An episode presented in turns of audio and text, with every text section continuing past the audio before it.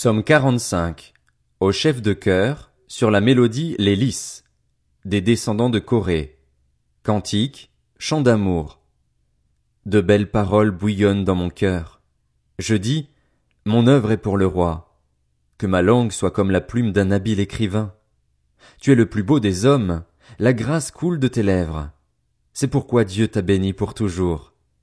Vaillant guerrier, mets ton épée au côté, signe de ta grandeur et de ta majesté, oui, de ta majesté.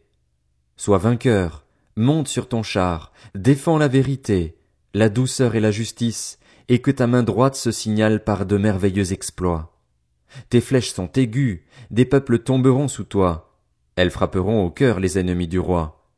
Ton trône, ô Dieu, est éternel. Le sceptre de ton règne est un sceptre de justice. Tu aimes la justice et tu détestes la méchanceté. C'est pourquoi, ô Dieu, ton Dieu t'a désigné par onction comme roi, de préférence à tes compagnons, avec une huile de joie. La myrrhe, l'aloès et la cannelle parfument tous tes vêtements. Dans les palais d'ivoire, les instruments à cordes te réjouissent. Des filles de rois figurent parmi tes bien-aimés. La reine est à ta droite, parée d'un or venu d'Ophir. Écoute, ma fille, regarde et tends l'oreille, oublie ton peuple et la maison de ton père. Le roi porte ses désirs sur ta beauté. Puisqu'il est ton seigneur, prosterne-toi devant lui. Avec des offrandes, les habitants de Tyr et les plus riches du peuple rechercheront ta faveur. La fille du roi est toute resplendissante à l'intérieur du palais. Elle porte un vêtement tissé d'or.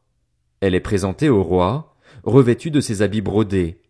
À sa suite, des jeunes filles, ses compagnes, sont amenées auprès de toi.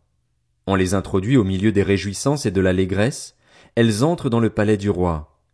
Tes enfants prendront la place de tes pères, tu les établiras princes dans tout le pays. Je rappellerai ton nom de génération en génération. C'est pourquoi les peuples te loueront pour toujours et à perpétuité.